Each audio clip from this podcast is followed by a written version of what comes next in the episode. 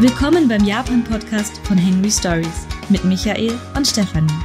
Ob Kyoto, Tokio oder die vielen Ziele dazwischen, wir nehmen euch mit auf unsere Reisen durch Japan. Immer mit dabei Hunger auf kulinarische Entdeckungen und Lust auf ein faszinierendes Reiseland. Folge 18 Roadtrip auf Okinawa. Heute umrunden wir mit Dom auf vier Rädern die gesamte Insel, suchen die schönsten Strände und finden heraus, was es mit der kleinen Okinawa-Ralle auf sich hat. Hallo, hier ist Stefanie. Und Michael, hallo. Schön, dass ihr wieder dabei seid bei der aktuellen Podcast-Folge. Ich weiß nicht, wann ihr diesen Podcast hört, aber gestern wurden die Olympischen Spiele in Tokio eröffnet und wir haben uns die Eröffnungsshow angeschaut. Ja, wir haben es uns angeschaut und haben gedacht, wow, krass, diese Stadt, in der wir so lange gelebt haben, wo wir so viel erlebt haben, sehen wir jetzt hauptsächlich äh, aus, aus dem Hubschrauber heraus. Die Skyline war ständig zu sehen und es war eine sehr, doch sehr emotionale Reise. Und die, die leeren Ränge in den Stadien fand ich persönlich total traurig, weil doch so viele Leute, so viele Menschen so viel Zeit und, und auch Arbeit investiert haben. Und zwar, ich meine jetzt nicht nur die gierigen Olympia-Funktionäre, sondern vor allem auch die Menschen in Japan vor Ort, die Ehrenamtler. Äh, wir hatten ja Karina eingeladen in einer der vorigen Folgen, die auch in Nobuoka daran gearbeitet hat, den deutsch-japanischen Austausch bisschen lebendiger zu gestalten über das Vehikel des Sportes, ne, über Judo ging's da, glaube ich. Mhm. Und die dürfen jetzt aber endlich loslegen und ihre Arbeit war nicht komplett umsonst. Aber es ist eben nicht das, was wir alle dachten, dass es wird. Das war ein bisschen schade. Ja, und das olympische Fest ist nicht das Fest, von dem alle sich erhofft haben, dass es, was es wird, sondern es war sehr, ja, melancholisch, die Eröffnungsshow. Das war nicht, wie wir in London zum Beispiel gesehen haben, diese einfach diese riesige Party.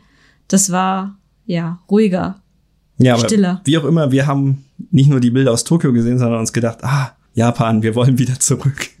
Und die Reiselust geht mittlerweile ins Unerträgliche.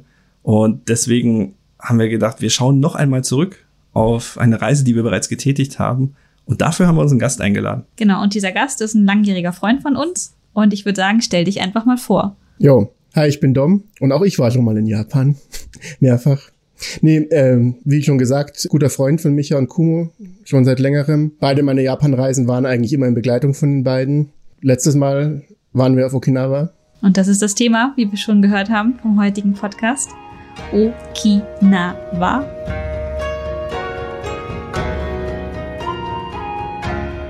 Und das Besondere, wenn Dom bei uns ist, Dom kann Auto fahren. Ja, Dom kann Auto fahren. Stefanie und ich, wir haben beide keinen Führerschein. Das heißt, wir sind immer so ein bisschen aufgeschmissen. Entweder wir müssen oder dürfen Fahrrad fahren oder wir sind auf die öffentlichen Verkehrsmittel angewiesen, was in Japan im Normalfall nicht so ein großes Problem ist. Das Zugnetz ist ganz gut ausgebaut. In den ländlichen Regionen ja, nimmt es zusehends ab. Das ist ja auch ein Problem, was wir in Deutschland auch sehen.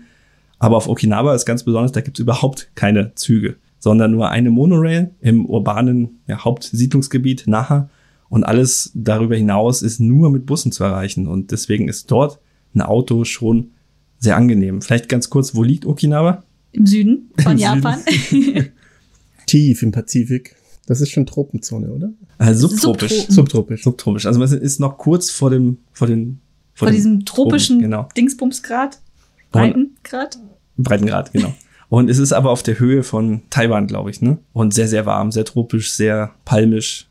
Und also es wachsen Traum dort Ananas und so. und so, und man hat Traumstrände. Und also die Bilder ähneln sich denen, was man aus der Karibik kennt auch. Ja, und wie gesagt, es gibt kaum Möglichkeiten, öffentliche Verkehrsmittel zu nutzen auf Okinawa. Und deswegen waren wir sehr, sehr, sehr dankbar, dass der Dom einen Führerschein hat und ein Auto gemietet hat. Dom, bist du Autofahrer, sehr engagiert? Magst du Autofahren? Ich mache mir nicht viel aus Autos, aber aus irgendeinem Grund fällt mir Autofahren immer schon sehr leicht. Also ich hab, vermittle das eher mit Entspannung als mit Stress sozusagen. Also ja, ich fahre gern Auto und ich habe kein Problem damit, länger Auto zu fahren oder Leute durch die Gegend zu kutschieren. Ja, davon haben wir auch schon sehr oft Gebrauch gemacht, würde ich sagen, auf verschiedenen Convention-Fahrten. Und Urlauben mit dem Dom. Wir waren schon auch gemeinsam in Italien und da war für mich Autofahren, also mitfahren sehr stressig. Dom war sehr gechillt. Das beruhigt einen immer sehr. Ja, der erste Schritt, um in Japan Auto zu fahren, ist natürlich erstmal einen Führerschein zu haben. Aber einen Führerschein haben alleine reicht ja nicht, ne? Nee, der internationale Führerschein ist in Japan nicht gültig. Einfach so. Der muss übersetzt werden vorher. Ähm, beim Führerschein übersetzen helfen der ADAC Südbayern, da kostet es zum Beispiel 20 Euro. oder 24 Euro, wenn ihr das vorab per Post zugeschickt bekommen haben möchtet. Oder ihr wendet euch in Japan selbst an die japanische Automobil Federation, kurz JAF. Und da gibt es verschiedene internationale Counter und da könnt ihr für 3000 Yen euch auch den Führerschein noch am selben Tag übersetzen lassen. Ähm, ja, muss man halt im Vorfeld wissen, ob man einen Urlaubstag dafür opfern möchte. Das war der Weg, den wir gegangen sind. Micha war zu der Zeit in Japan stationiert, ihr beide war zu der in Japan stationiert, also habe ich ihm meinen eingescannten Führerschein geschickt und er hat das vor Ort angeleitet, weil damals gab es diesen Service vom ADAC noch nicht. Und dann gibt es ein Wischdokumente und eine offizielle Übersetzung des Führerscheins, die nur zwei Jahre gültig ist allerdings.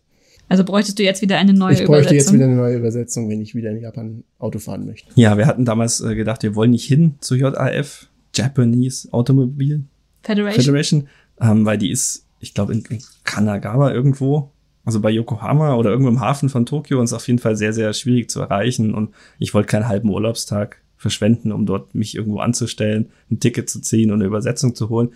Deswegen hatten wir die Möglichkeit, dadurch, dass wir in Japan schon gewohnt haben, das alles per Post zu machen. Man braucht eine Postadresse in Japan, also man kann das nicht als Tourist im Vorfeld machen. Das geht leider nicht. Und haben dann die Daten vom Dom bekommen, seinen Führerschein eben in Kopie und die haben uns dann diese Übersetzung an unsere Wohnadresse in Tokio geschickt. Das war relativ problemlos, ähm, auch wenn man natürlich nicht überweisen kann oder. Nein, man muss die Geldscheine mit in den Brief hinein werfen und dann dahin schicken. Das ist aus irgendwelchen Gründen absolut notwendig so. Und dann war ich halt auf der Post. Und dann gibt's bei der Post so eine, so ein Geldversand. Das ist eine extra, extra Versandart dort. Aus guten Gründen wahrscheinlich. Und dann haben wir das gemacht und das ging. Ich habe auch nicht gedacht, dass es ging, weil ich hatte erst Angst, dass wir einen Führerschein vom Dom an meine Adresse schicken lassen, dass die dann sagen, nee, die Person ist nicht die richtige.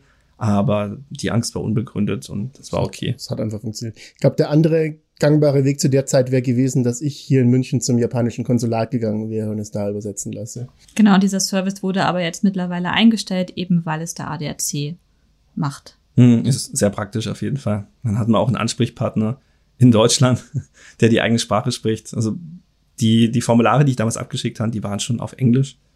Deswegen konnten wir die auch ohne Probleme ausfüllen. Und dadurch, dass wir mit niemandem vor Ort Kontakt hatten, hatten wir auch keine Sprachbarriere. Das hätten wir schon geschafft, aber war okay. Gebraucht haben wir die Zettel am Ende eh nicht. Nein, hat keiner. Aber das ist ja wie, wie ein Führerschein. Ja, ne? natürlich. Den hat auch schon seit zehn Jahren keiner mehr sehen wollen. Ich würde trotzdem nicht ohne fahren. Nein, natürlich. ist auch immer so. Fahre ich da jetzt schnell hin? Ähm, muss ich den Geldbeutel schon noch einpacken, weil man will nicht ohne Führerschein unterwegs sein. Ja, Führerschein hatten wir. Und wo haben wir das Auto herbekommen, Tom? Ja, ich bin einfach äh, auf einer Online-Börse, also Online-Autovermietungsbörse, wo ich immer hingehe, auch für Italien, Griechenland, wo ich mir meine Mietwagen immer hole.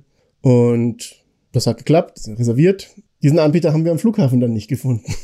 ja, stimmt, ich erinnere mich. Wir sind raus und es hieß auch auf der, also wir haben so einen Zettel bekommen, so einen ausgedruckten und ein PDF vom Autovermietservice und die meinten, ja, da und da geht ihr hin und dann seht ihr schon unser Schild. Und aus irgendwelchen Gründen war aber das Schild, was am Flughafen angezeigt wurde, ich glaube, so die übergeordnete Firma oder so. Also nicht der. Oder, oder der, der, der lokale Vertragspartner. Genau, irgendwie sowas. Und dann haben wir es nicht gefunden. Und dann sind wir zum Counter, zum Flughafen-Info-Counter. Und die haben wieder gesagt, ja, ja, einfach draußen, einfach draußen, da fahren die Busse. Haben wir nicht gecheckt.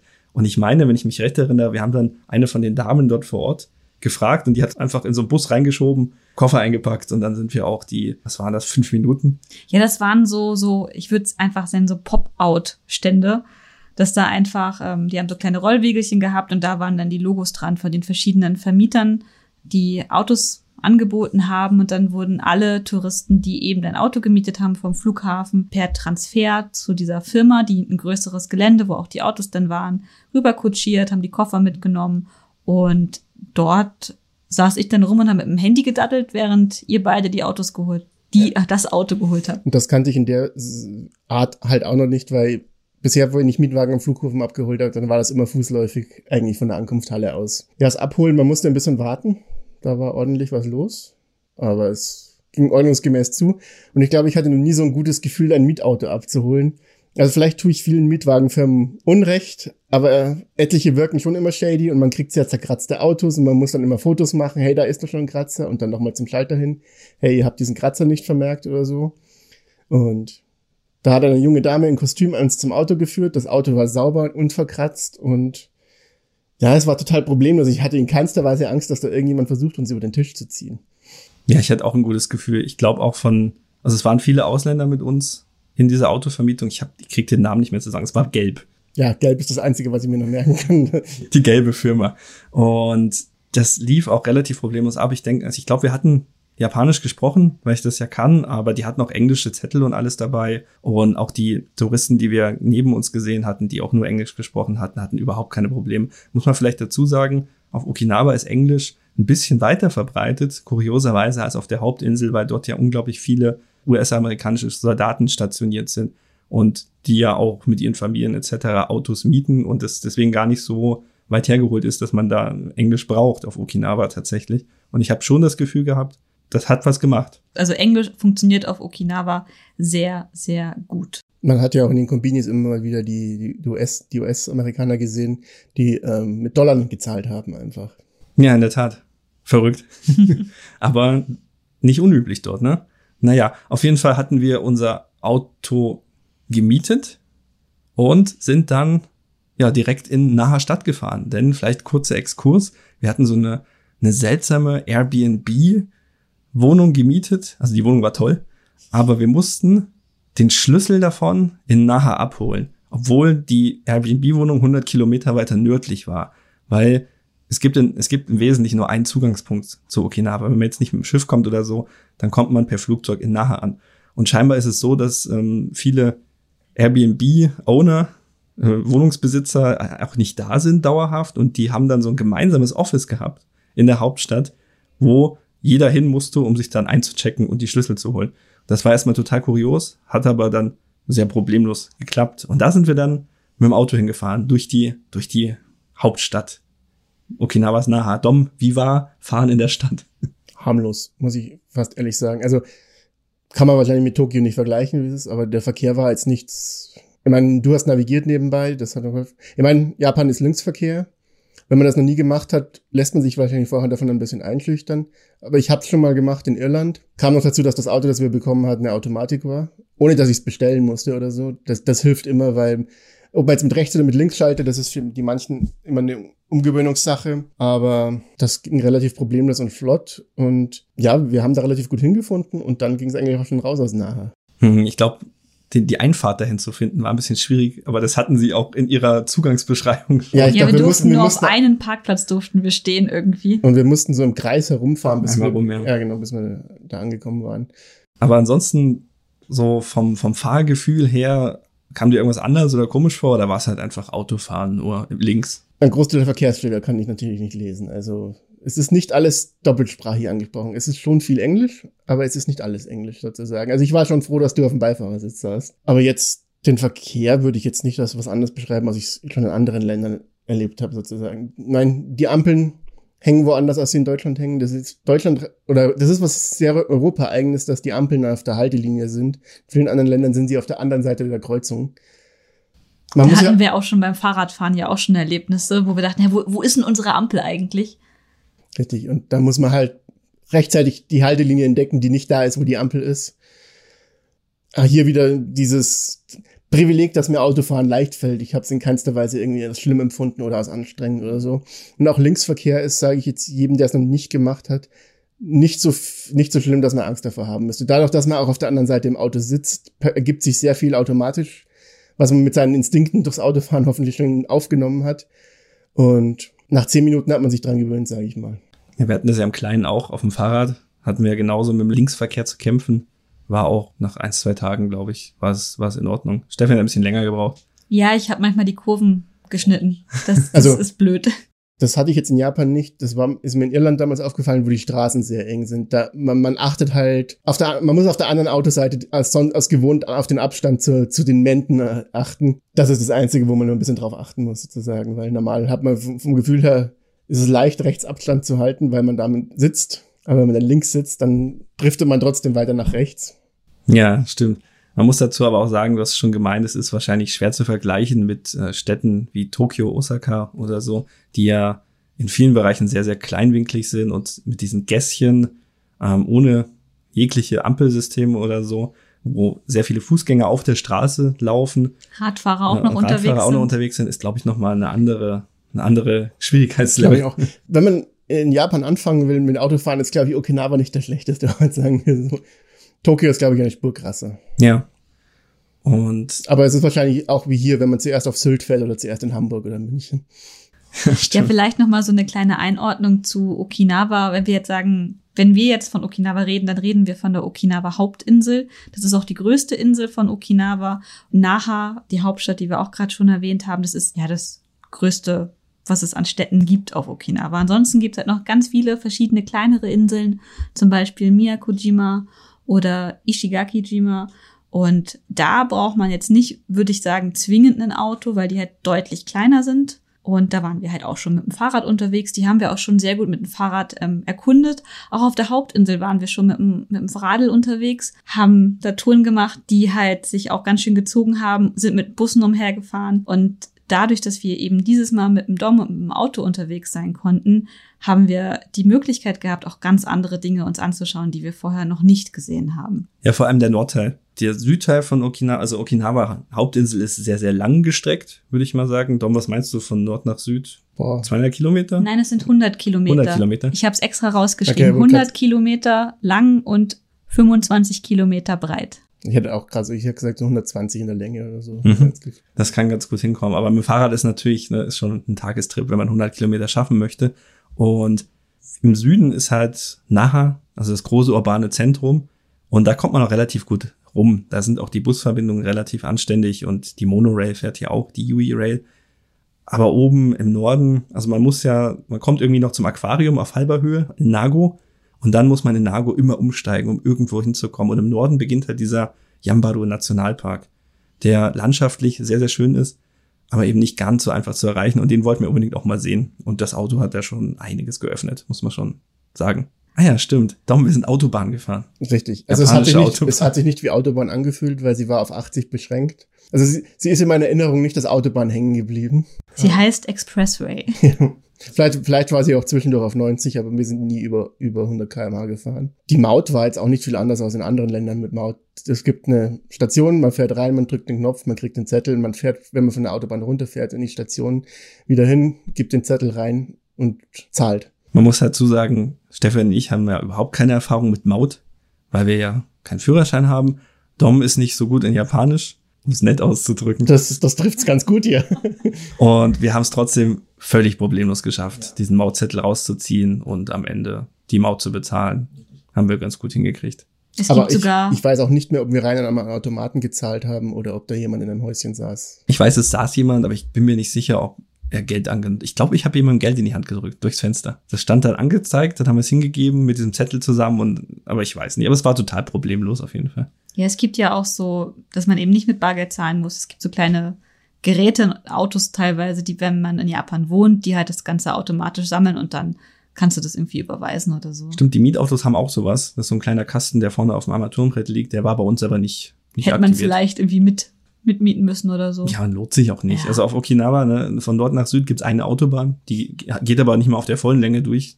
Die hört hier irgendwann auf, Autobahn zu sein. Die, die sind wir am ersten Tag nach oben, nach Norden gefahren und am letzten Tag wieder nach Süden. Genau. Und dann nennen wir es nicht Autobahn, Expressway heißt das, glaube ich. Ne? Mhm. Und mit diesem Toll-System, E- ECT, glaube ich, heißt es, Mhm. Electronic Toll Collect. Toll Code, ETC, Entschuldigung, ähm, läuft das total easy. Aber ist ein bisschen teuer.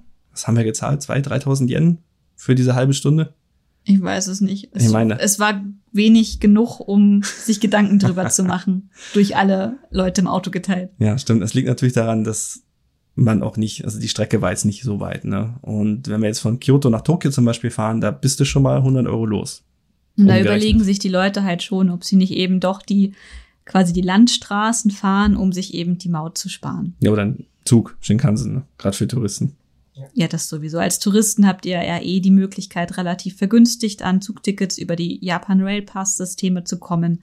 Da ist eigentlich so ein Auto, vor allem auch weil die Parkplatzsituation in Japan so ist, dass die relativ teuer sind, nicht immer die günstigste Möglichkeit. Oh ja, stimmt. Das ist eine Sache, da kann Dom jetzt gar nichts zu sagen, aber du warst ja auch in Tokio, du warst auch in Kyoto. Ich, aber Parkplätze ist eine Katastrophe in den Städten, ne?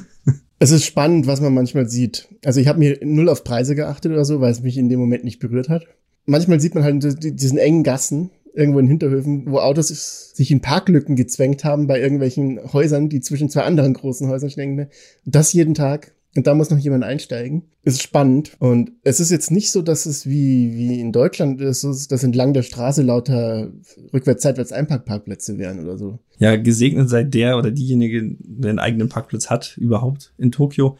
Die meisten, also es gibt nahezu keine öffentlichen Parkplätze in Tokio. Es gibt Bezahlparkplätze, die haben da so eine Kralle, die aus dem Boden rausfährt, ähm, wo man dann eine ganze Menge Geld reinstecken muss. Also was ist das, so eine Stunde, 1000 Yen oder sowas? Also ich habe schon Schilder gesehen für 30 Minuten für 1200 Yen. Also schon nicht ohne. Ja, und deswegen fährt eigentlich auch ka kaum ein Wahnsinniger mit dem Auto nach Tokio rein, es sei denn, man hat wirklich irgendwas Wichtiges zu tun oder muss irgendwas schleppen.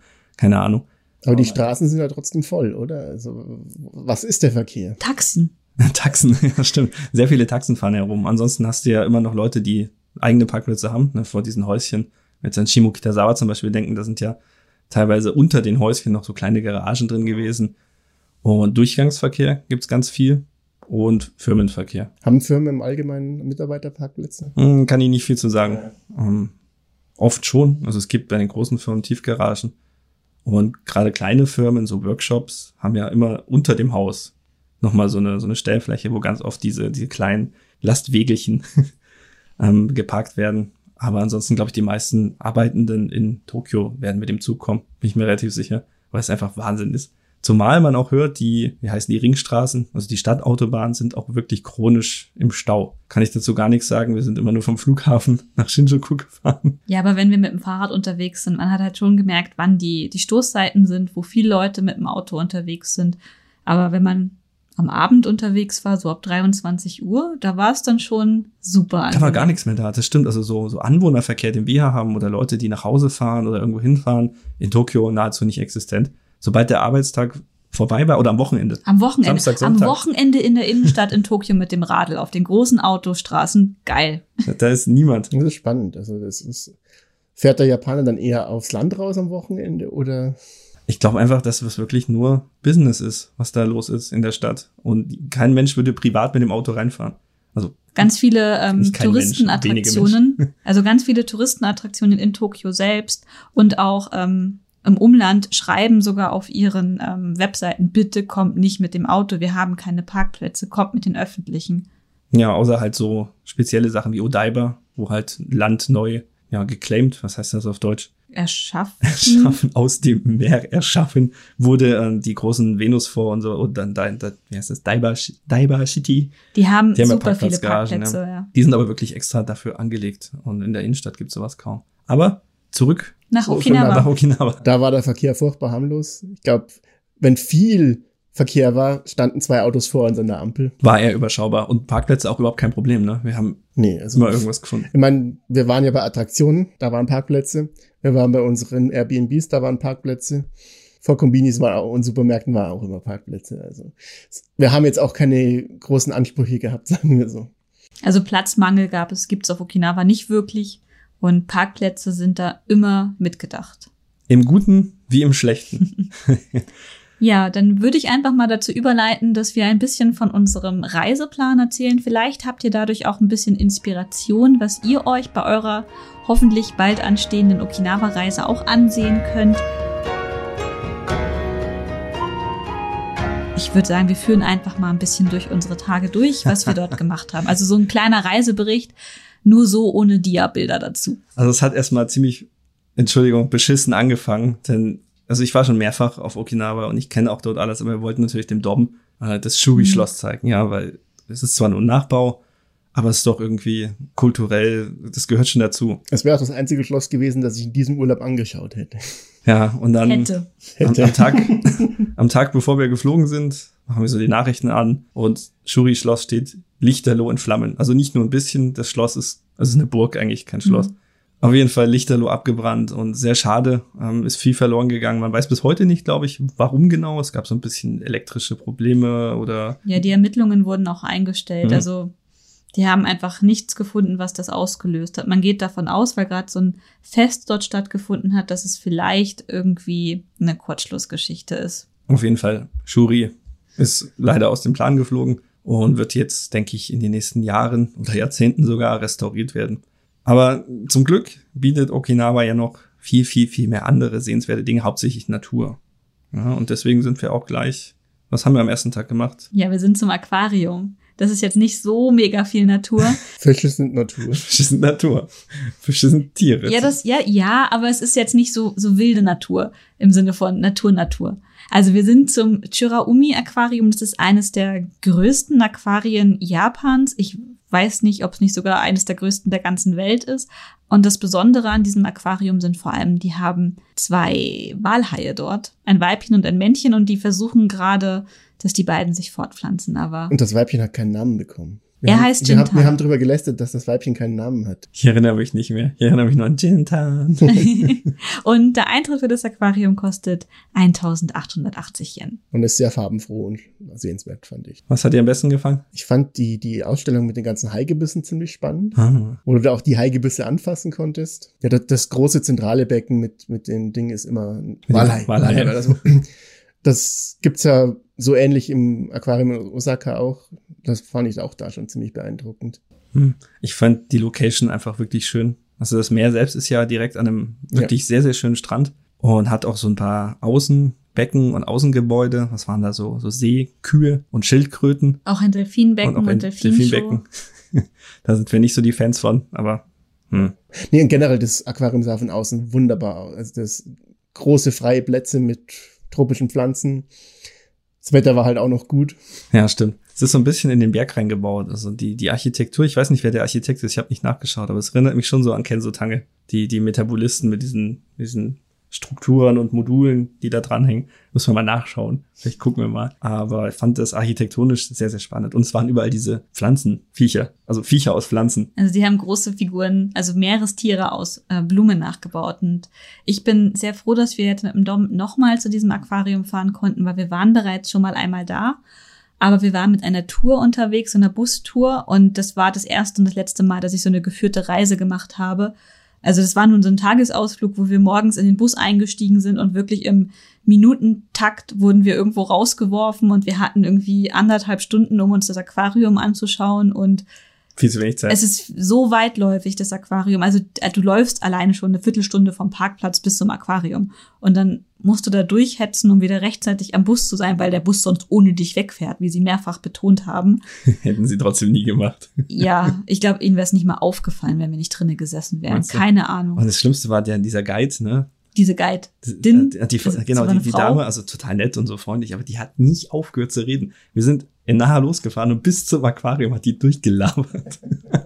Und jetzt zwei Stunden labern. Wow. Auf Japanisch. Das hat mich, also wir waren auf so einer japanischen Tour, weil die englische schon ausgebucht war. Und das war durchaus ein bisschen anstrengend. Und die Leute haben sich Kopfhörer übergezogen und Musik gehört. Ja, tat mir ein bisschen leid, aber. Deswegen war ich echt happy, dass wir mit dem Dom in Ruhe uns dieses Aquarium anschauen konnten, weil du willst ja die Tiere beobachten, du. Und ich glaube, ich stand eine Viertelstunde allein vor den, ähm, wie heißen Finger, die Aale? Fingeraale oder irgend so. Die, die Würmer. Die Würmer. Die orangenen, aber es sind irgendwelche Aale, ja. Ja, stimmt. diese kleinen. Warum kennen wir den Namen nicht? Wir haben ihn doch mehrfach, mehrfach schon nachgeschlagen. Ja, ich vergesse ihn immer wieder. Aber ich kann es ganz schnell rausfinden. Dom sagt Fingeraale, Dim, wir gehen dim, damit. dim, dim, dim, dim. Ist auch egal, machen wir weiter, oder? Nein, ich hab's gleich. Röhrenaale waren es. Röhrenaal. Röhrenaal. Ja. Was war das? Das war mein Reel mit den Röhrenaalen. Okay, das lassen wir drin, oder? Oh Gott. Entschuldigung. So, der den Ausschlag hat. Um, anyway. Gehen wir mal weg vom Aquarium. Nebenan war der botanische Garten. Genau, aber ich wollte noch so eine Klammer drum machen. Das Aquarium aus meiner Sicht lohnt sich total. Ich finde, das lohnt sich da hinzufahren, die Zeit zu investieren und der Eintrittspreis auch, weil es ist wirklich ein schönes Aquarium. Und dann sind Nehmt wir euch Zeit mit, wollte ich sagen. genau. Und dann sind wir zum Turm von Babel gegangen. Zum Turm von Babel im Botanischen Garten, der direkt neben dem Aquarium ist. Und ich bin mir gerade nicht mehr sicher. Ich habe vorhin versucht rauszufinden, wie teuer der Eintritt von diesem Botanischen Garten war. Aber ich bin mir sicher, wir hatten irgendwie kostenfreien Eintritt mit den Tickets vom Aquarium. So kombimäßig, ne? Mhm. Tom, was, an was erinnerst du dich? An den Mangobaum. Na, eintrittsmäßig, eine, wenn ich nicht gesagt hätte, wir haben Eintritt bezahlt, hätte ich gesagt, der war offen und kostenlos. Ich habe auch keine Erinnerung mehr. Aber Der, wir- der wirkte auch so total verlassen. Ich hatte nicht das Gefühl, dass wir da irgendwie äh, Stuff getroffen hätten oder so. Ja, saß ein, in diesem Shop am Anfang saß eine drinne. Und wir waren aber auch kurz vor, vor Schluss. Also die haben, glaube ich, dann schon geschlossen, als wir drin waren. Irgendwas war, sie haben ja viel Baustelle. Ne? Dieser eine Gartenbereich war ja komplett Baustelle. Aber in der Mitte war halt dieser, dieser Turm. So ein Spiralturm. Ein Spiralturm, der aussah wie in so mittelalterlichen Horrorbildern. Und da sind wir halt hochgelaufen. Und war nett, nette Super, Aussicht. super Aussicht. Generell hatten wir viel Glück mit Wetter an, ab dem Mhm. zweiten Tag, ab, ab diesem ersten. Wir sagen, es ist immer der erste Tag, es war der zweite Tag, weil wir am ersten Tag nur angekommen sind. Genau, der erste Aktionstag. Ich meine, wir waren ja auch schon auf Okinawa, damals auf Ishigaki in Iriomote und hatten fünf Tage Regen. Oh ja, ich habe mich so auf Strand und Sonne und Nichtstun gefreut und dann hat es die ganze Mhm. Zeit geregnet. Vielleicht noch zum Kontext, wenn wir schon von schönem Wetter reden. Wann sind wir angekommen? Am 30. oder nein, am 31. Oktober. Das heißt, Oktober, no, 1. November war unser erster Tag. Mhm. So, wir waren aber schwimmen und es war warm. Das heißt, ne, subtropisch ist nicht nur so dahergesagt. Es ist wirklich im November noch badefähig. Ja, aber aber die Touristensaison war gerade vorbei. Das hat man auch irgendwie gemerkt, weil es war halt weniger los. ja stimmt, auch das Aquarium war relativ ruhig und aber Sommerklamotten haben wir trotzdem noch alle angehabt. Es war auch sehr schön, so aus dem langsam herbst werdenden Tokio runter nach in den Süden zu fliegen.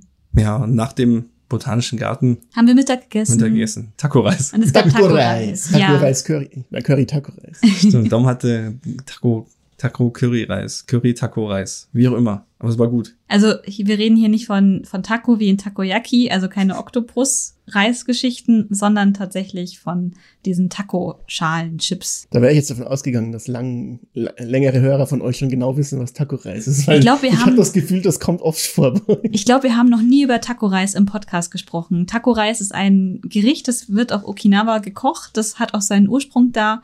Und es wurde, es ist halt so ein typisches Gericht, ähm, was irgendwie japanisch ist, aber wo ausländische Einflüsse mit reingeflossen sind, weil eben die ganzen Amerikaner auf Okinawa stationiert waren und denen hat irgendwie das klassische japanische Essen irgendwie nicht so getaugt. Die wurden nicht satt.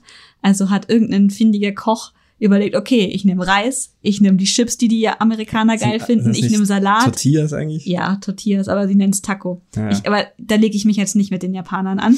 Und ähm, Hackfleisch mit einer Sojasauce dazu und ähm, bisschen Tomaten, bisschen Naja, wir haben ja ein Grünzeug. Rezept dafür, ne? Genau, ist das im Blog. verlinken wir einfach. Wir verlinken das Rezept einfach. Ist super einfach nachzumachen, ist auch super lecker und macht satt, vor allem im Sommer, wenn man eben nicht ganz so schwere Sachen essen möchte, kann ich sehr empfehlen.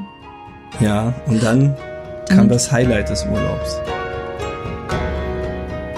das unerwartete Highlight, von dem keiner gerechnet hat, dass es das Highlight werden will. Ba, ba, ba, ba, ba, ba, ba, Pineapple. Oh, ich muss es einspielen. Es war so wunderschön, dass wir das erleben durften. Wir waren Tom, Tom erzähl, was, was, was war da? Wir waren im Pineapple Park.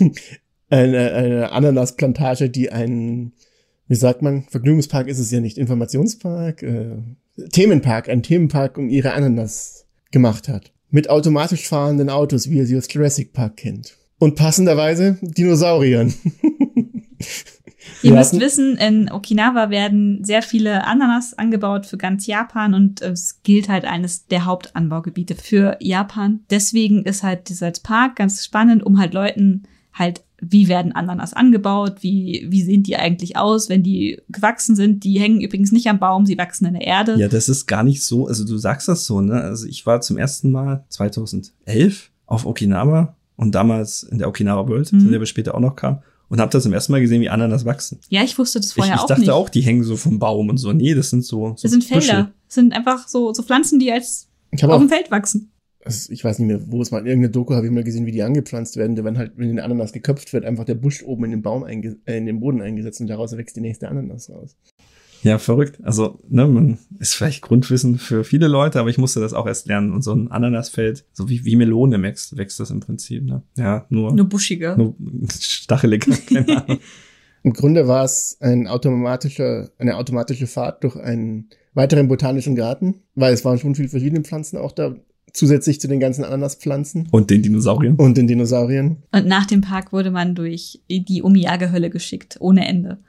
Das ist, glaube ich, das Wichtigste, was man halt auch wissen muss. Dieser Park finanziert sich wahrscheinlich hauptsächlich dadurch, dass man danach durch irgendwie vier, fünf, sechs Shops geleitet wird, wo man Produkte, die aus Ananas hergestellt werden, erwerben kann. Und man durfte die Ananas probieren, die wirklich lecker war. Das muss man schon sagen. Und ich glaube, ich habe noch Ananas-Eis gegessen und ihr habt ihr nicht Ananas Ananas Castella, ja. Ananas Ja. Castella gekauft und die hatten Ananas Essig und Ananas, was weiß ich nicht. Also es, man kann erstaunlich viele Produkte aus Ananas herstellen. Also die sind da schon sehr kreativ.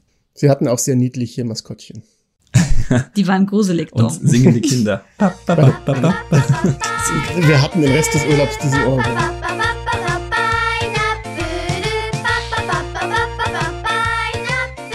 Also der, der Song ist, ihr habt ihn wahrscheinlich gehört mittlerweile. Großartig. Jedenfalls der Eintritt in den Park kostet 1000 Yen. Hat einen großen Parkplatz, man kommt also sehr gut hin mit dem Auto. Als alleiniges Ziel im Urlaub würde ich das jetzt unbedingt nicht wirklich sehen, weil ich glaube, für uns war das halt nur so ein Highlight, weil wir halt einfach so viel Spaß hatten. Ja, ich meine, es war ja wirklich bloß, wir haben jetzt noch ein paar Stunden Zeit, bevor der Tag vorbei ist. Was machen wir noch? Schauen wir dahin. Ich meine, gegenüber ist noch der andere Früchtepark. Den haben wir zeitlich nicht mehr geschafft. Die sind wahrscheinlich auch große Konkurrenten beide. Das ist der Nago Pineapple Park, das heißt, der ist bei Nago, aber auch nicht weit vom Aquarium. Das war, weiß nicht, 20 Minuten Fahrt vielleicht. Mhm. War nicht weit auf jeden Fall. Also wenn ihr eh da oben seid und am Abend noch ein bisschen Zeit habt, wir sind um 17 Uhr da gewesen, um 18 Uhr schließt er. Das hat gereicht. Das war ausreichend, um alles zu sehen. Aber war, war, war schon spannend. Und man braucht da ein bisschen Selbstironie. Ja, also man, man, muss- man muss mit Humor rangehen, aber dann war es Lust, es war halt lustig. Also wir waren gut gelaunt am Ende des Tages. Auf jeden Fall. Danach sind wir nur noch heimgefahren in die Wohnung. Die war auch, also wir hatten Die war auch in Nago. auch in, in Nago, auch direkt am Aquarium. Wir sind da ja zu Fuß hingelaufen am Morgen, haben uns total zugefressen mit Sushi oder Sashimi. Ich weiß nicht, wir waren im Supermarkt, ne? Und für uns war Supermarkt jetzt nichts Besonderes, aber Dom und seine Schwester war auch dabei. Ja, es war relativ am Anfang der Reise, ne? Und dann sind wir im Supermarkt und dann ging das große Schlemmen los. Vor allem, wir waren ja am Abend im Supermarkt und vielleicht weiß es schon jemand von euch, ähm, die frischen, die frische Theke im japanischen Supermarkt, da geht am Abend immer jemand durch und macht so Rabattsticker auf das fertige Essen, so das fertige Sushi, so Bentos. Und zwar nicht 10%, sondern ordentlich. Also Ja, Von also 50 bis 70 teilweise, ja. Eben, also wir sind dann auch schon in manchen Urlauben hinter der, der Frau mit den Rabattstickern hergelaufen, um zu warten, dass sie endlich den 50% Rabattsticker auf unser Wunschbento klebt. Und wenn ihr abends in den Supermarkt geht, achtet mal drauf. Das lohnt sich. Also da könnt ihr wirklich so krasse Schnäppchen machen. Jedenfalls haben sich Dom und seine Schwester einfach mit sehr viel Essen eingedeckt. meine Schwester ist mit für 200 Yen oder so mit einem halben Thunfisch an Sashimi raus. Ich erinnere mich auch, dass es mir am Abend nicht mehr so gut ging. Also ich war auch nicht besser. Ja, man lässt sich da halt schon anstecken, wenn alle plötzlich so in dieser Euphorie, oh geil, geiles Essen einfach mal mitnehmen. Ähm, ja, und ich dachte mir, ja, ihr wollt das alles essen, okay. Ich meine, ein bisschen was haben wir am nächsten Tag auch noch gegessen. Stimmt, Frühstück war auch noch. Ja, dann lassen wir den ersten Tag hinter uns. Wir waren dann noch wieder in unserer Wohnung und die war auch nice. Die hatte so einen Garten mit äh, stärreligem Gras, das weiß ich noch, Und einem Hängesessel. und einem Hängesessel. Das war gut. Und Blick aufs Meer, Und ganz, Blick ganz Meer. wichtig. Am nächsten Tag haben wir schön gefrühstückt mit den übrigen Dingen vom Abendessen, denn es war noch viel übrig. Und, Und, sind Dom dann, hat Toast in der Bratpfanne gebraten. weil Oh ja. es keinen Toaster gab. Stimmt, aber war lecker. Und unser nächstes Ziel dann war Kuri Island. Kuri, Kuri Island. Jima, Kuri Jima. Korijima. Konnte nur deine Schrift nicht lesen, deswegen habe ich so rübergeschaut. Hallo? Da waren ja berühmte Steinformationen, oder? Die aussehen sollen wie Herzen. Wir haben sie nicht gesehen, aber es war schön. Also wir haben Steine gesehen, wir haben bloß das Herz nicht gesehen. das eine davon sah aus wie ein Walschwanz. Auf Kurijima waren wir schon mit dieser Bustour, die wir gemacht haben. Aber die haben uns irgendwie nur eine halbe Stunde am, am Strand von Kuri rausgeworfen. Wir sind quasi rübergefahren auf diese kleine Insel, waren eine halbe Stunde am Strand, da mussten wir wieder in den Bus. Aber wir haben das Highlight von Kurijima eben diese Steine, die aussehen wie Herzen, uns gar nicht angeschaut gehabt. Deswegen war ich auch voll happy, dass wir dieses Mal nochmal die Chance hatten, eben uns diese Steine anzuschauen. Und ich finde schon, die sehen ein bisschen wie Herzchen aus.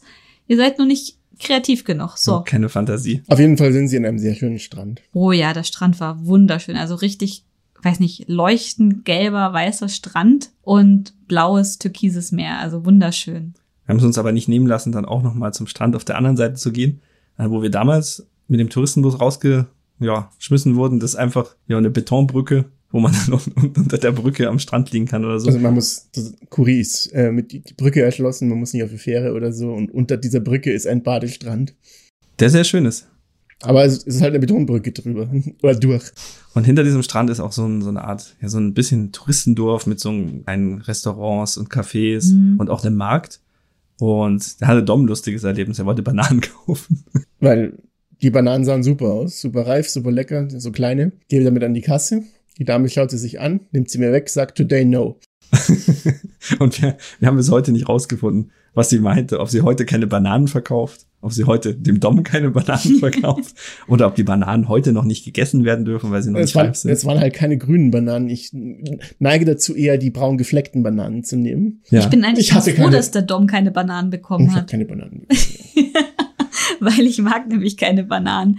Wenn ihr zum Beispiel in der U-Bahn neben mir setzt, sitzt und eine Banane auspackt und essen möchtet, dann muss ich mich leider wegsetzen, weil der Geruch von den sehr reifen Bananen, die schön braun gefleckt sind, nämlich sehr intensiv sind. Na schau, dann ist das, wenn wir es positiv framen, hat die Frau vom Bananenmarkt einfach gewusst, dass du das hast und hat gesagt, today Kumu an Bord, also no. Keine Bananen. keine Bananen für Dom. Na, wir wissen es nicht. Naja, auf jeden Fall sind wir weitergefahren und dann zu einem sehr, sehr schönen Ort. Der Hiji-Wasserfall. Und der liegt im Yambadu Nationalpark. Und wir sind da, ich weiß gar nicht wie lang, Eine halbe Stunde wird's gewesen. halbe Stunde. Es hat sich länger angefühlt, weil es so warm war. Also wir sind ordentlich gewandert zu diesem Wasserfall, der mega schön war. Der Weg ist auch mega schön. Man wandert eigentlich quasi so ein Flussbett entlang. Wenn man es vorher weiß und sich richtig aus anzieht, kann man sogar durchs Flussbett dahin wandern. Also Ja, ich hatte die passenden Schuhe an. Ich hab, wir haben uns nämlich für die Fahrradtour so, ja, so Schuhe von Croc gekauft. Ja, Um du, meine- du. Ich, ja. Und die waren Was heißt hier wir? also ich habe sie für uns beide gekauft. Und das sind halt so Schuhe, mit denen du durchs Wasser laufen kannst, weil die halt so schön leicht sind, weil ich wollte für die Radtour einfach leichte Schuhe haben und die hatte ich hier auf Okinawa, weil Sandalen waren, auch mit dabei. Und ich hätte durchs Wasser laufen können. Alle anderen hatten ja Wanderschuhe an. Ja, wir hatten Turnschuhe an, ja. es ist halt ein Flussbett voller Kieselsteine. Barfuß durchgehen würde ich jetzt nicht empfehlen. Man sollte schon irgendwas. Aber das Schöne an Okinawa ist halt diese, also allein durch so einen Wald laufen ist halt schon was total Besonderes, weil diese riesigen Totoro, Riesenblätter überall rumstehen und die Und Bäume Lianen. einfach, ja, Hibiskus. Das ist schon spannend. Die Zikaden haben geschrien wie noch mal was. Die waren laut, ja. Ja, und dann waren wir oben am Wasserfall, der war klein, Und aber da haben schön. wir eine kleine Pause gemacht, Mittag gegessen. Wir hatten Melonpan und Onigiri. Und Bentos. Und ja, Bentos. Und es war wohl früher mal so, dass man dort baden konnte, aber dann, als wir jetzt da waren, standen überall Schilder, Baden verboten. Und wir sind uns ganz sicher, dass eine französische Touristengruppe da war, die nur gewartet hat, dass wir endlich gehen, damit sie reinspringen können. aber wir, das haben sie wir, haben sie, ausgesessen. wir haben sie ausgesessen. Die hatten halt Handtücher um die Schultern und die sahen halt wirklich aus, als ob die irgendwo reinspringen wollen. Und Haben schon so geschaut immer. ja, aber es standen halt große Verbotsschilder da. Also, Und wir hatten Bentos. Und wir Kann man nichts machen. ja, kann man nichts machen. Wir haben einfach nur gemütlich gegessen. Und dann ging es wieder zurück, oder? Kumo meinte, der hat Eintritt gekostet. Genau, ich habe vorhin nachgeschaut und es waren 500 Yen Eintritt. Ja, kann man machen. Der Eingang zu diesen Wasserfällen führte über so einen, so einen Campingplatz. Und wenn man zum Beispiel auf diesem Campingplatz übernachten möchte, kann man sich da auch was buchen. Der sah sehr gemütlich aus. Also einer der schöneren Campingplätze, Hm. die ich in Japan gesehen habe. Ich habe noch nie ein Zelt aufgebaut auf so ein, also Auf die hatten, Plattform? die hatten so Holzplattformen und damit halt auch die Viecher nicht, nicht kommen und so. Und in den Plattformen waren auch so, so Haken Mhm. für die, für die Ösen halt, zum, für die Zelt, wie heißen die? Heringe. Äh, ja, nicht die, Heringe. Her also die Haken Die- die waren die Bänder. Heringe. Und die Bänder, wo die Heringe drankommen, hätte man in die Haken rein. Zeltleine? Zeltleine, keine Ahnung, ich weiß nicht. Und ich weiß gar nicht, ja- Proficamper alle hier. wir sind alle Profikämpfer und man, man ist ja auf dieser Holzunterlage und ist auch total hart und Aber du hast doch eh eine Isomatte. ja, aber die ist so Ich glaub, dünn. auf Boden, den ich schon gekämpft habe, war auch, War auch hart. ja. Naja, Weil meistens triffst du irgendwie mit deinem Schlafsack immer genau den einen Stein, der unter dir liegt. Immer. in der Tat. In der Tat. Ja, wir wollten natürlich dann auch noch schwimmen, weil im Wasserfall durften wir nicht. Und wir waren auf einer Insel am Meer, also warum nicht Und schwimmen? es war warm. war warm. Und dann hat uns, dann hat uns Dom erstmal auf eine Militärbasis gefahren.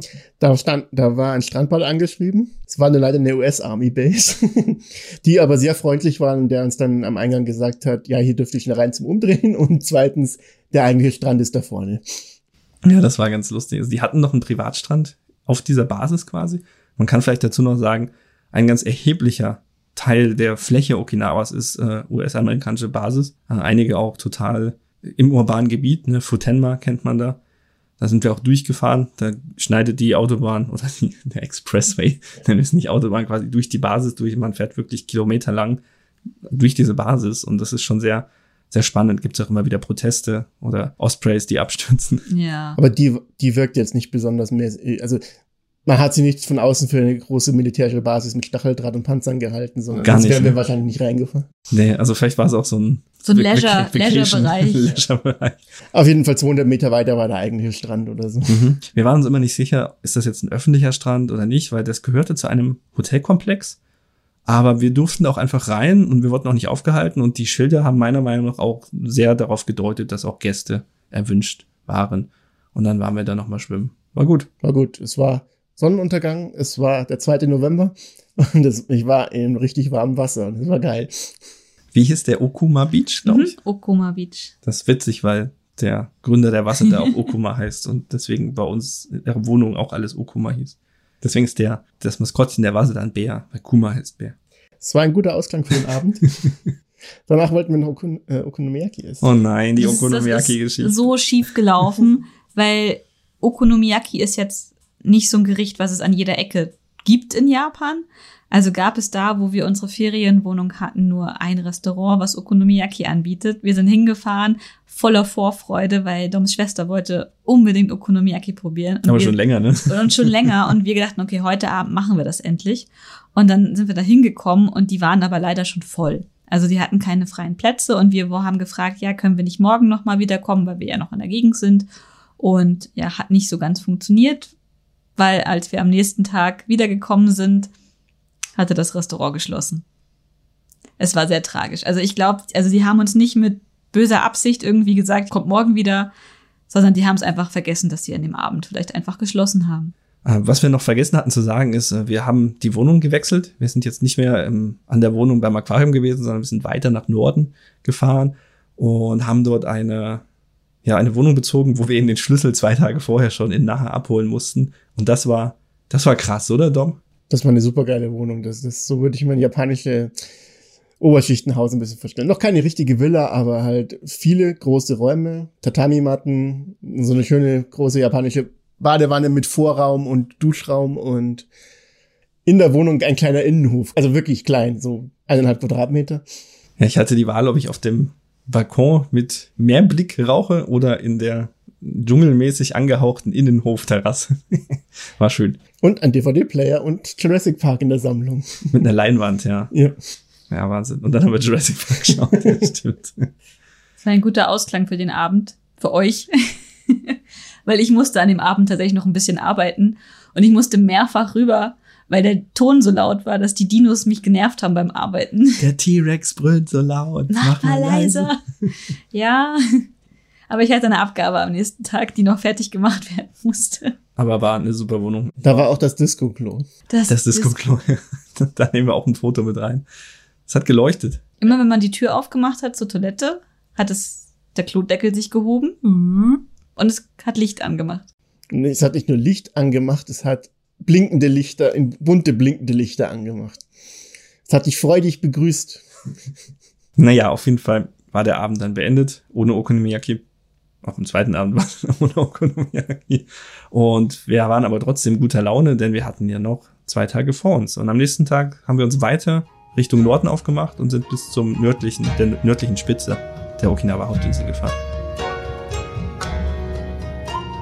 Ja, wir waren aber vorher im Daiseki Rinzan Nationalpark. Da haben wir uns relativ lange aufgehalten, weil das ein sehr weitläufiges Gelände war mit sehr fancy und interessanten Steinformationen. Und generell, also die Pflanzenwelt auf Okinawa ist einfach so unglaublich spannend. Ich kann das gar nicht in Worte fassen. Also mich be begeistert das einfach ungemein. Dieses Ja, das war im Grunde eine Wander, eine kleine Bergwandertour. Also es ging viel bergauf und bergab durch Steinformationen und schon was sehr Urwaldartiges. Und es gab, wir sind natürlich in Japan, da muss sowas geben, äh, Steine, die bestimmte Formen hatten. Und dann gab es Schilder daneben. Es gab auch Steine, die Glück bringen sollen. Da steckten jede Menge Jellenmünzen drin. Ja, wir hatten einen Katzenstein, Ein Löwenstein. einen, einen König der Löwenstein. Also es gab am ganzen Weg entlang irgendwelche, Kamelsteine gab. irgendwelche Raben. Steine, Rabenstein die gab's auch. formen wie wie bekannte Dinge hatten. Zum Glück waren daneben Schilder, die gezeigt haben, wie, die, wie man die Form erkennen soll. Es war nicht, bis auf die Katze ganz oben am Felsen, war es nicht immer erkennbar. Die Katze war gut, ja. Die hat mir gut gefallen. Jedenfalls der Park kostet 1200 Yen Eintritt und auf jeden Fall, das lohnt sich richtig. Ja. Und danach sind wir Da zu gab es auch eine Ausstellung mit schönen Steinen. Ja, stimmt, mit schönen Steinen. Also die, die Ausstellung. Da waren wir Essen oben, da war dieses Buffet, das war auch nicht schlecht. Stimmt, wir haben dort gegessen. Da habt ihr mir Sesamsoße nahegebracht. Mm. Sesamdressing. Salatbuffet, ja, stimmt. Ich erinnere mich. Das ja, war auch das lecker. war gut. Ja, und dann sind wir aber zu Capedo gefahren. Ja, man konnte es ja sehen, ne? Ja. Von, von dem Berg oben konnte man das Kap schon sehen, das ist jetzt nicht weit. Aber es war tatsächlich der nördlichste Punkt und ich finde, also, wenn ich an so einer, auf so einer Insel bin oder so und da gibt's so einen Kap und es ist so der nördlichste Punkt, war auch in Spanien so, ne? Der, was war's? Der südlichste. nicht der südlichste, der östlichste Punkt Ach so. Europas, nicht so geil hin mit dem Fahrrad. Und das zieht mich irgendwie an, so, so, so Marker, so Wegpunkte. Und deswegen sind wir dahin und Das war nett. war nett, war cool. Ja, es war eine schöne Klippe. Mit viel, viel, viel Ozean drumherum. nee, es war auch ein beschilderter Weg, der ein bisschen was erzählt hat. Einen kleinen Schrein haben wir gefunden und man konnte die, die das Rallenmonument im Hintergrund sehen. Ja, es die, die gibt Ralle eine- haben wir noch gar nicht Die eingeführt. ha Ralle haben wir noch nicht Jetzt führen wir die eingeführt. Ralle ein. Dom, was, also. was ist die Ralle, Dom? Die Ralle ist ein auf Okinawa heimischer Vogel. Also die Okinawa-Ralle. Sie kann nicht fliegen. Sie kann nicht fliegen, sie läuft. Sie ist gefährdet, weil sie gern überfahren wird. Oder von Katzen oder von Hunden. Oder von, wie heißen die Viecher, die sie nach Okinawa wegen den Schlangen eingeführt haben? M- Mungus, Mung- Mungus. Ja, die Mungos. Den haben wir auch gesehen in der freien Wildbahn am, am, am Aquarium. Haben wir draußen einen gesehen. Mhm. Also es gibt die traurige Geschichte der Mungos ist, ähm, es gibt auf Okinawa eine Schlange, eine Giftschlange, die Habu. Und die Habu wollte man gerne ausrotten. Oder zumindest Bestand schmälern. Bestandsschmäler. Dann dachte man sich, geil, es gibt in Indien, glaube ich, so, so Viecher, so Mungos, die fressen Schlangen. Dann hat man die Mungos nach Okinawa gebracht und dachte sich, cool, die fressen jetzt unsere Schlangen. Was man nicht bedacht hat, ist, die einen sind tag, die anderen sind nachtaktiv und sie treffen sich sehr selten. Und, Mungo, und Mungos nehmen dann auch immer das, die leichtere Beute. Genau, und das heißt, die Mungos fressen alles, zum Beispiel die Ralle. Aber und, nicht die Schlangen. Und sind jetzt ihrerseits eine, ja, eine Invasive Spezies. invasive, pestartige Spezies. Die Rallen sind ungefähr von, von der Größe ungefähr so wie die Krähen, die man hier in Deutschland so sieht. Halt weniger ausgeprägte Flügel. Ich glaube, sie haben schon welche, aber sie können sie nicht verwenden. Und sind schnell, also sind wirklich flink. Das sind Laufvögel. Und es gibt das Rallenzentrum. Das ist ein richtigen Namen? Ja, das Learning heißt, Teaching ja, Center. Okinawa Rail Learning Center. Ja, Rail. Rail ist der englische Begriff für Ralle. Wir, Kumo meinte erst, es ist ein Zugmuseum oder so. Nein, es ist kein Zugmuseum. Railgun. Es ist, es ist die, die Ralle. Auf Japanisch heißt die Ralle Yanbaru Yambaru Kuina. Quina. Ja. Und da gibt es halt so ein kleines Center und da kann man eine, also wirklich eine einzige Ralle besuchen. Die hat ein ganzes Gehege für sich. Mhm. Und die wird halt hin und wieder an speziellen Punkten am Tag gefüttert. Und wir waren perfekt zur Fütterung da. Und man konnte sehen, wie schnell die Ralle halt laufen kann, wenn es Futter gibt. Ja, war auch schnell vorbei. ja. Wir haben Videos gemacht, vielleicht laden wir die einfach nochmal hoch, weil die, die Ralle ist wirklich sehr, sehr, sehr, sehr, sehr niedlich. Ja, aber sie kriegt halt nicht mehr viel Futter, ne? Weil sie zu fett Weil sie wurde. zu fett ist. Weil sie sich eben nicht so viel bewegt. Ach Gott, ja, die Ralle. Da war auch eine freundliche ältere Dame, die zumindest für mich ja viel erklärt hat, was das mit den Rallen auf sich hat. Das, das Center ist jetzt weniger auf nicht japanischsprachige Touristen ausgelegt. Da gibt's wenig Englisch. Aber es gibt ein deutsches Schild. Ja, es gibt Da ein steht deutsches. dann auch Okinawa-Ralle drauf oder so. Also da gab es so ein Projekt, äh, wo Leute aus Okinawa haben irgendwie so, ich glaube, Straßenschilder gemacht, wo so Vorsicht, Vorsicht Ralle oder so. Mhm. Also einen schönen Andecken-Shop gibt's auf jeden Fall auch wieder. Und äh, auch das haben wir mitgenommen, weil es halt in der Nähe war und mit, eben im Auto vorbeigekommen sind. Also mit dem Fahrrad wären wir da, glaube ich, nie hingefahren zu Oben, diesem. oben auf dem Berg, ne? Ja. Also das war wirklich sehr ab vom Schuss und wir sind da wirklich nur hin, weil wir eben das Auto hatten. Ja, die Ralle, vielleicht noch als letzte Zusatzinfo, wurde erst wann Kumu entdeckt? 1978. Also das ist gar nicht so lange her. Ja, und sie ist eine endemische Spezies, ähm, was ganz Besonderes. So wie die Iriomote Yamaneko. Die das ist eine Bergkatze. Katze. Aber gibt's halt, na, es gibt halt auf Okinawa so ein paar Tiere, die sich im Dschungel so ein bisschen verstecken und die fast alle vom Aussterben bedroht sind, aber doch sehr interessante endemische Tiere sind.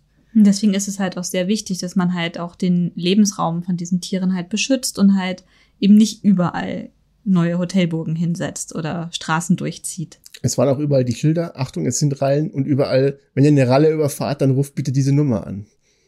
Stimmt, ja, die kümmern sich dann drum und peppeln die wieder auf, wenn es noch geht. Und was, was hat der Eintritt gekostet? Nur 500 Yen. 500 Yen. Also das ist auch eher einfach so eine, so eine Art Spende, dass sich die Leute eben um die Ralle kümmern. Und wir haben auch ähm, so einen kleinen Anstecker im Souvenirshop gekauft. Der hängt jetzt an meiner Jeansjacke. Und der erinnert mich immer an die Okinawa-Ralle. Wir haben auch Aufkleber gekauft mit der Ralle und mit Und Goya. Goya. Stimmt, ähm, Goya ist eine, eine Bitter, Bittermelone, die Echt Melone? Das ist eine Gurke. Ja, das ist eine Melone. Verdammt. Aber Gurken und Melonen sind verwandt, oder? Weiß ich nicht. Sage ich jetzt mal so. Ich habe mir auch einen Okinawa-Magneten für meinen Kühlschrank gekauft und da ist auch im Norden die Ralle eingezeichnet. Sehr gut. Ja, die ist bekannt. Naja, auf jeden Fall nach der Ralle sind wir zurückgefahren. Da war der Tag, glaube ich, auch vorbei. Ne? Dann war Ende. Viel haben wir nicht mehr gemacht. So, dann hatten wir noch zwei Tage vor uns und haben unsere Nordtour quasi beendet und sind mit dem Auto zurückgefahren nach Naha. Das war wieder Doms Job. Es waren halt zwei Stunden oder so von Norden bis Süden.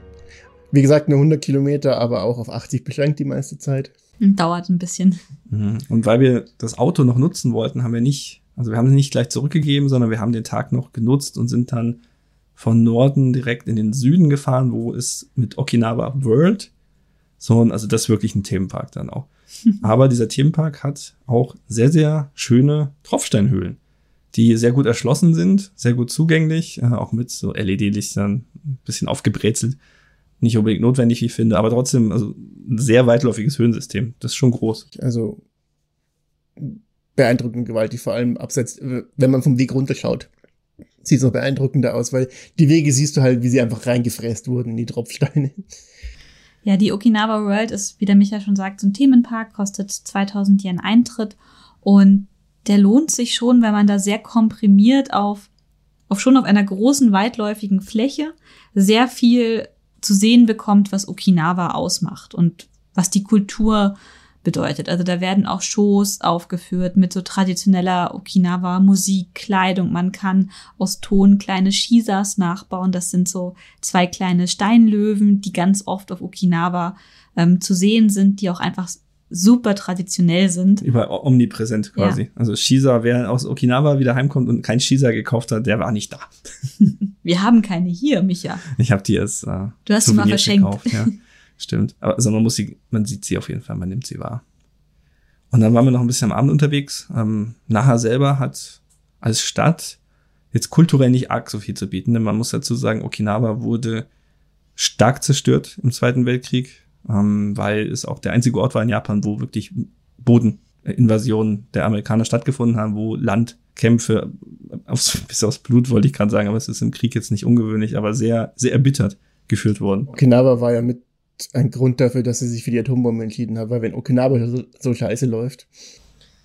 Ja, wir hatten beim letzten Mal, als wir dort waren, ähm, waren wir noch im Museum von Dem Himeyuri. Himeyuri Memorial. Da hatten wir, glaube ich, schon mal drüber geredet. Äh, da wurden Schulmädchen für Lazarettdienste, glaube ich, ausgebildet, sind in einer Höhle gelandet und äh, die meisten sind, sind verstorben im Zuge der Kriegshandlungen. Und es sind viele, viele, viele Leute verstorben und viel wurde verwüstet und zerstört und deswegen eigentlich wollte ich gar nicht so tief rein, die Klammer wieder zu. Äh, Deswegen hat nachher nicht wirklich viel historische Bausubstanz. Da ist nicht mehr viel übrig geblieben. Aber es gibt so ein paar Orte, die sich trotzdem lohnen. Der eine ist die Kokusai Dori, auf Englisch International Street. Ähm, Das ist so die, die Hauptausgehstraße mit ganz vielen Restaurants und da ist auch so eine, wie heißt die Hewa-Dori, glaube ich, die ähm, Friedensstraße, so ein überdachter Markt, äh, die führt dann hinter zum Töpferviertel und da haben wir uns noch ein bisschen umgeschaut und ich finde, über die, die Palmen und man läuft halt mit, mit, mit T-Shirt und kurzer Hose rum und hat aber trotzdem diesen Japan, also kulturell ist es schon interessanter Mix aus Japan, China und auch amerikanischer Kultur, also US-amerikanischer Kultur und das finde ich ist total besonders. Ich glaube, in Naha waren wir auch dann zum Abschluss des Abends noch kurz in einer Arcade oder so. Das war dann ein bisschen Japan-Feeling in Hawaii-Hemden und kurzen Hosen. Finde ich gut. Also ich bin ein großer Freund von Okinawa. ja. Nachdem wir in den Tagen zuvor halt auch so viel Natur uns angeschaut haben, war es auch eigentlich ziemlich cool, endlich wieder so ein bisschen urbaner zu sein. Ich war dann mit Dom am Abend noch das Auto wegbringen. Also wir sind zum, mit dem Auto zum Flughafen zurückgefahren, haben dort das Auto abgegeben und sind dann halt mit der Monorail vom Flughafen wieder in die Stadt rein, haben uns dort wieder zu Fürth dann getroffen. Das war, wenn ich mich recht erinnere, super easy. Ja, Auto abgeben war harmlos. Also kein, kein, oh, oh Gott, was machen, was ziehen die jetzt aus dem Hut? Und, und so, nein, abgegeben, hier, Schlüssel. Wir mussten tanken. und da, da lief irgendwas oh, schief. tanken mussten wir noch, richtig. Da lief irgendwas schief. Helf mir auf die Sprünge. Was, was hat nicht funktioniert? Wir sind dahin. Ah ja, und dann gab es kein Self-Service, sondern Bedienung. Dann kamen die gleich angerannt und haben uns den Tank voll gemacht und wir waren super verwirrt und wussten nicht, was passiert. Und dann haben wir, glaube ich, im Auto am Fenster gezahlt, oder? Ja, irgend sowas. Irgendwie sowas. Ja. Und wir waren halt völlig überfordert, weil ich habe keinen Führerschein, Dom kann kein Japanisch und dann kommt er an und, und dann haben wir voll getankt, voll tanken. Und dann fix durchs Fenster gezahlt und weggefahren. Hat auch, hat am Ende super gut funktioniert, aber wir waren halt hart verwirrt, weil wir nicht das, wir wussten nicht, was zu tun ist. Aber dann zurück zur Autovermietungsfirma. Aber ist das nicht, nicht generell üblich, dass man in Japan nicht selber tankt, sondern dass das Angestellte für einen machen? Ja, das kommt auf die Tankstelle an. Hm. Ähm, tendenziell ist es üblicher, dass man bedient wird, als hier bei uns in Deutschland. Ich glaube, in Deutschland gibt es ja fast nur noch Self-Service. Fällt mir keiner, also ich war noch nie in einer Tanke in Deutschland, wo es kein Self-Service gab. Und in Japan gibt es mittlerweile auch solche Tankstellen, häufig. Aber dass halt jemand rausrennt und nicht bedient, ist immer noch, sieht man oft. Auch in Tokio sieht man es ja oft, ne, Mhm. wenn du da vorbeifährst. Aber wenn du halt nicht weißt, was du tun musst, ne, wir wussten ja auch nicht. Also ich kenne mich mit Benzinarten nicht aus und so. ich wollte gerade sagen, dir fehlt wahrscheinlich das Vokabular für, für, für, für, äh, für Autosachen. Und aber es steht ja am Tankdeckel, glaube ich. Ich glaube, der hat das für uns dann gemacht. Also wir haben irgendwas, wir haben irgendwas geredet kurz, das weiß ich noch, und dann lief das aber auch ohne Probleme. Dann, wie gesagt, Auto abgegeben, zurückgefahren. Und dann sind wir in unser Lieblingshotel eingecheckt. Es gibt das Hotel Stork in Naha. Das ist relativ gut erreichbar von der Monorail. Und die Zimmer sind relativ klein. Aber das ist so ein, so ein Hochbett. Und das ist eigentlich ein Doppelbett. Also für mich und Micha war das schon relativ eng. Ich glaube, Dom und seine Schwester, ihr habt euch beide jeweils ein, eins, Ich ein, hatten, wir hatten Einzelzimmer, ja. weil ich glaube, für zwei Leute, die nicht verheiratet sind, ist das halt einfach Ja. viel zu Und eng. man muss echt ein bisschen also beweglich sein, weil man muss diese Leiter aufs Bett hochklettern und man muss aber auch, also ich glaube, die Dusche ist unterm Bett oder so. Ja, ich finde das super spannend gemacht. Also da waren halt ähm, einfach die, die Duschen und die Toilette war halt unter dem Hochbett angebracht. Also schon sehr smart alles irgendwie gelöst. Und da waren wir halt schon mal, als wir Silvester 2017, 18 in Naha verbracht haben. Also uns hat's gefallen, es war auch sehr, sehr günstig Mhm. und es ist gut gelegen und sauber und ja, würde ich, würde ich wieder hin. Ja, und in der Nähe vom ähm, Stork gibt's halt auch ein Einkaufscenter. Also da kann man auch einkaufen gehen. Da haben wir damals auch die Lucky Bags gekauft. Und ähm, da gibt's wirklich alle Shops, die man sonst halt auch aus Zentraljapan einfach kennt. Also das ist wirklich sehr urban und modern alles dort. Ja. Und am letzten Tag auf Okinawa haben wir gar nicht, haben wir eigentlich gar nicht mehr so viel Zeit gehabt, da irgendwie am frühen Nachmittag so unser Flug ging, meine ich mich zu Ja, erinnern. ich glaube, so gegen 18 Uhr oder Ja. so sind wir geflogen, ja. Und da wir ja eigentlich äh, uns Shuri Castle angucken wollten, aber das äh, ja nicht mehr zur Option stand und auch leider, also es gibt da ja auch noch einen sehr schönen Schlosspark, aber auch der war in den Tagen nach dem Brand einfach nicht zu besichtigen. Und da haben wir uns ein bisschen umgeschaut, wo wir sonst noch hingehen können. Und es gibt einen sehr schönen chinesischen Garten in Naha. Ja, der, der Fukushuen. Mhm. Und der kostet auch nur 200 Yen Eintritt. Der ist auf sehr wenig Fläche unglaublich kreativ und toll angelegt, dass man irgendwie das Gefühl bekommt, dass man durch, durch einen riesigen Garten läuft. Aber er war gar nicht so riesig. Ja, die, die Wege schlängeln sich sehr durch. Man, man verbringt sehr viel Zeit auf der Fläche, obwohl die Fläche nicht so groß ist. Das war schon cool. Gibt so einen künstlichen Wasserfall. Da kann man auch rein. Also man kann dann von innen aus dem Wasserfall rausschauen. Und Kois. Man kann Kois füttern. Ich liebe Kois füttern. Das ist ja auch etwas, das gibt es relativ häufig in Japan an so Touristenecken, wo, wo Teiche sind.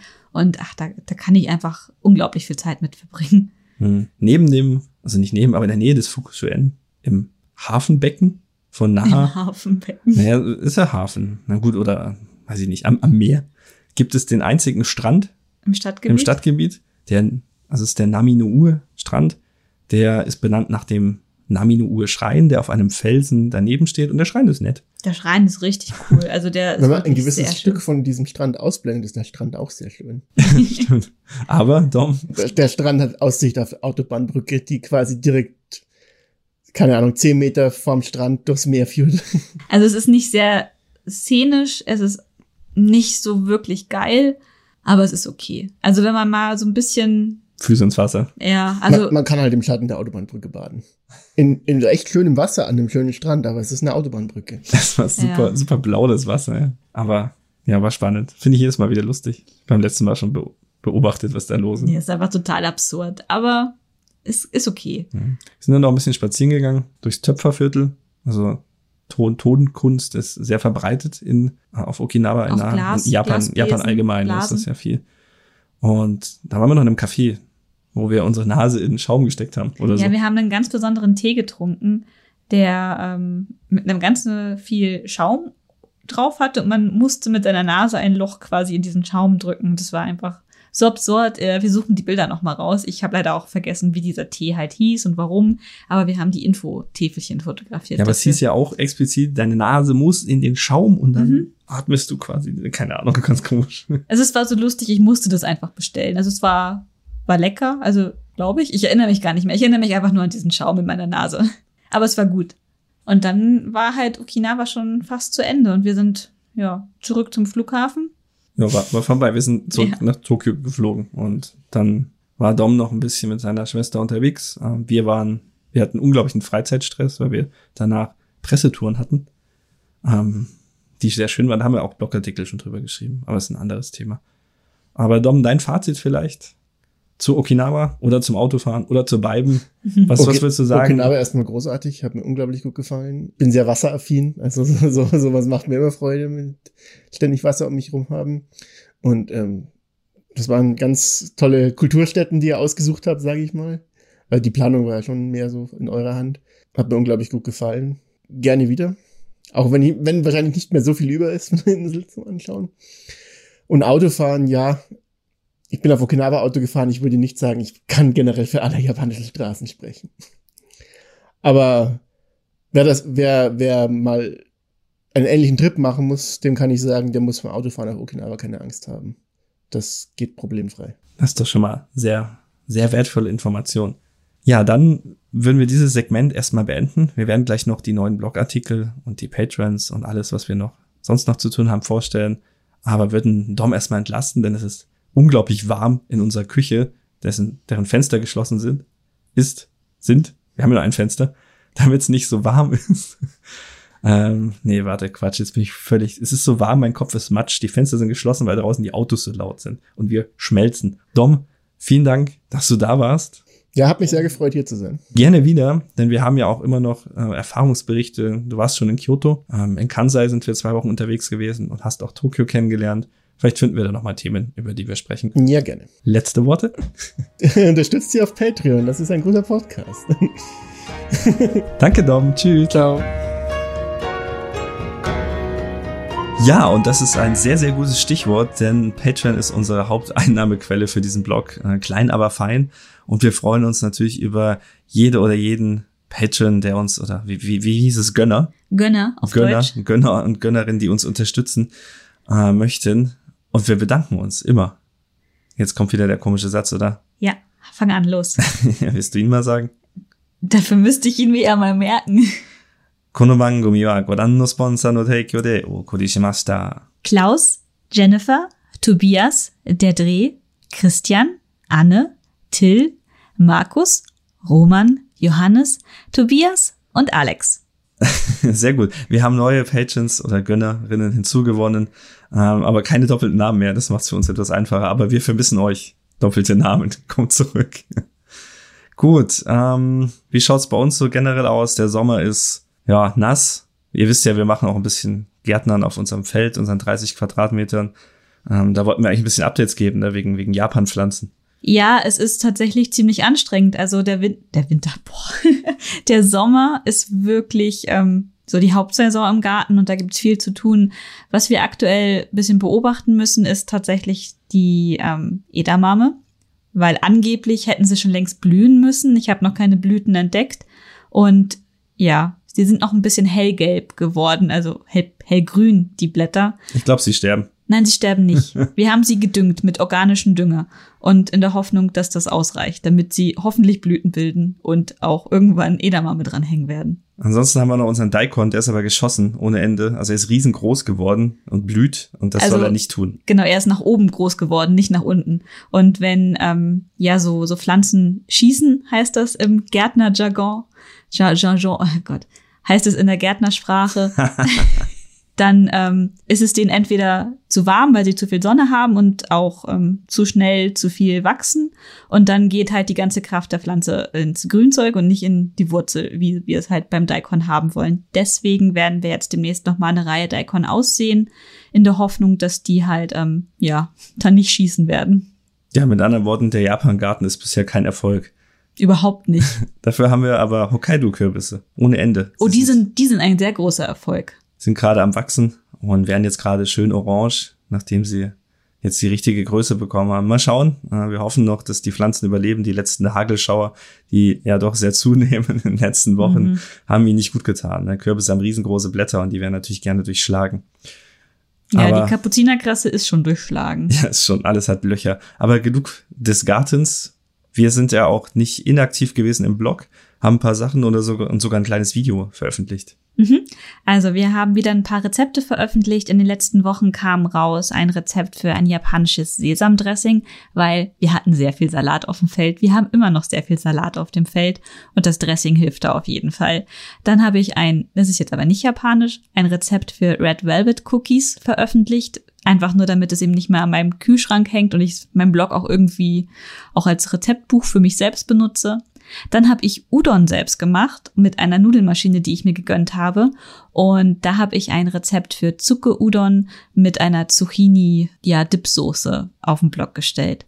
Außerdem waren wir zusammen mit dem Dom in Passau und dort haben wir uns eine Kimono-Ausstellung angeschaut von der Deutsch-Japanischen Gesellschaft Passau. Die ist leider schon vorbei, aber schaut euch ruhig mal die Fotos an, die waren sehr schön. Ja, war jetzt nett. Und wir waren eigentlich in Passau, weil dort eine Gärtnerei, ein, also ich hatte verstanden, es ist ein Hortensienfest, aber sie haben einfach nur Hortensientage, wo sie Hortensien verkaufen. Und das haben wir uns angeschaut. Und das war auch schön. Haben wir ein bisschen uns wie in Japan gefühlt, weil da waren eine ganze Menge Hortensien und die Gärtnerei war total leer und sehr weitläufig. Die hatten noch einen großen Außenbereich mit Garten und Wäldchen und es war nice, hat mir gefallen. Da müssen wir auch endlich mal Bilder posten auf Instagram. Haben wir noch gar nicht getan, weil die Zeit einfach so stressig war. Und dann haben wir noch einen letzten Blogartikel veröffentlicht, nämlich im Museum Fünf Kontinente in München gibt es nämlich eine neue Japan-Ausstellung und die heißt Sehnsucht Japan. Ich war da, habe ein bisschen mit dem Gimbal gefilmt, war ein bisschen überfordert damit, habe viel zu wenig ähm, Bildmaterial eingefangen damit und habe daraus trotzdem aber ein kleines Video von einer Minute 30 für YouTube zusammengeschnitten zu diesem Blogartikel. Schaut doch mal rein. Ähm, ich muss noch viel lernen, aber ähm, der Tag war sowieso ein bisschen, verflucht. Ich habe nämlich frei gehabt an dem Tag, dachte mir, hey, voll cool, fährst jetzt ins Museum, machst dich schick, triffst äh, Japan-Interessierte und dann hat sich aber mein Rock im Fahrrad verfangen. Also lange Röcke und Fahrradfahren ist nicht so cool. Ich musste das Fahrrad bis zum Museum tragen, weil es nicht mehr gerollt hat, weil der Rock einfach alles blockiert hat. Und ich hatte zum Glück eine kurze Hose drunter unter dem Rock und bin dann quasi zu diesem Pressetermin in dieser kurzen Hose und habe mich so unwohl gefühlt. Aber naja, ich habe trotzdem irgendwie Bildmaterial eingefangen und danach das Fahrrad in eine Fahrradwerkstatt getragen, die mir dann den Rock aus der Bremse gezogen haben. Ja, jedenfalls, das steht nicht im Blog, das hört ihr nur hier. Hab's vielleicht auch auf Twitter gelesen, da habe ich Bilder gepostet vom zerstörten Rock. Den habe ich noch, den muss ich nur noch kürzen. Jedenfalls, vielen Dank fürs Zuhören. Tschüss! Tschüss.